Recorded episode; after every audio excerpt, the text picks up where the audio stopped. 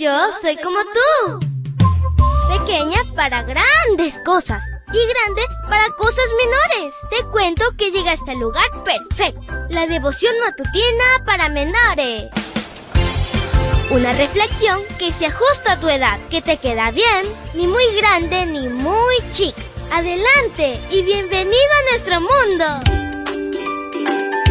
Es súper fantástico iniciar contigo, amiguito y amiguita, el día más bonito de toda la semana. Que sean de bendiciones a montones para ti y tu familia. Feliz sábado, te desea tu amiga Linda. Y el versículo para hoy se encuentra en Primera de Reyes 17:4. Dice así: Allí podrás beber agua del arroyo y he ordenado a los cuervos que te lleven comida. Y la historia se titula Dios sustenta. No bastaba la seguridad para las personas fieles a Dios. Necesitaban alimentos durante tres años y medio. Nuevamente Dios se manifestó de diversas formas para satisfacer sus necesidades.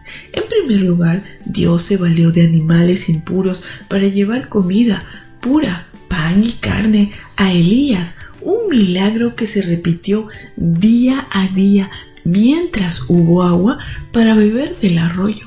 Posteriormente Dios le ordenó al profeta acudir al sitio menos esperado para sustentarlo, al hogar de una mujer pobre. Aunque ella y su hijo vivían más allá de las fronteras de Israel, la carencia de alimento también había afectado esa zona. Esta mujer no era parte del pueblo de Dios, en consecuencia no era creyente. Lo cierto es que Elías llegó en el momento indicado, cuando ella tenía solo la última provisión de alimento, un puñado de harina y un poco de aceite. De no haber llegado el profeta, de seguro esa iba a ser su última comida antes de morir. Entonces el profeta la desafió a creer en Dios y manifestarlo y prepararle ese alimento con la esperanza de que el Eterno iba a suplirle a los tres durante el tiempo que restaba de sequía. La mujer creyó al mensaje de Elías y fue sensata. Después de todo, lo único que ella podía asegurarle a su hijo era comida para un día, pero Dios le prometió comida para muchos días. ¿De qué le hubiera servido ser egoísta? Su hipotético egoísmo le hubiera servido solo para un día. Afortunadamente, ella tuvo fe. Jesús la usó como ejemplo de fe para los judíos egoístas y exclusivistas. Hoy nosotros somos como esa viuda. Nuestros mejores esfuerzos sin Dios solo nos aseguran un día.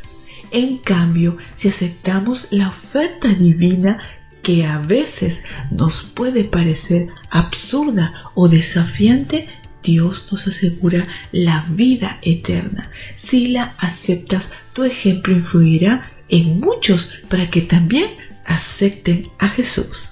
Por último, Elías llegó a un lugar a donde Dios no lo mandó debajo de una retama en Hebro, con la actitud que Dios no deseaba. Quería morirse y con una oración absurda, quítame la vida. A pesar de que a veces podemos orar enojados con Dios por nuestras circunstancias, Él nos escucha y nos responde de acuerdo a nuestra necesidad. En este caso, la necesidad de Elías era agua, comida y descanso. Dios le proveyó todo eso. Querido Dios, gracias por este hermoso día que nos das, tu santo sábado. Gracias por todas las bendiciones que nos das. Ayúdanos a amarte y a confiar en ti, que tú proveerás en todo momento. Te lo pedimos en el nombre de Jesús. Amén y amén. Abrazo tototes de oso y nos vemos mañana para escuchar otra linda historia. Hasta luego. Hoy creciste un poco más. ¿Qué?